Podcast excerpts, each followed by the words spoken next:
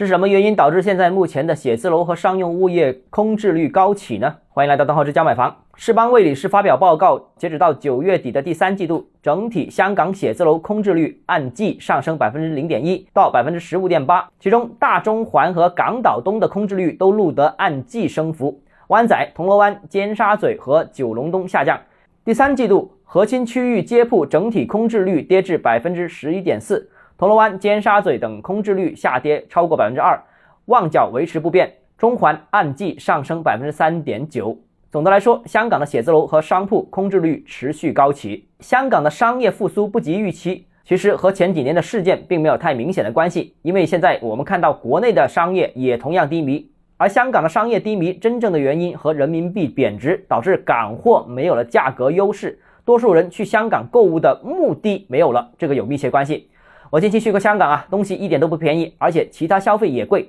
该逛的景点基本也去过了，所以香港现在也没有什么吸引力了，反倒是内地消费价格上有优势，越来越多港人开始北上消费，深圳周末是最明显的了。至于写字楼空置率的上升，这跟当地经济因素密切相关，这种情况不单香港有，国内四大一线城市还有各种强二线城市也都有，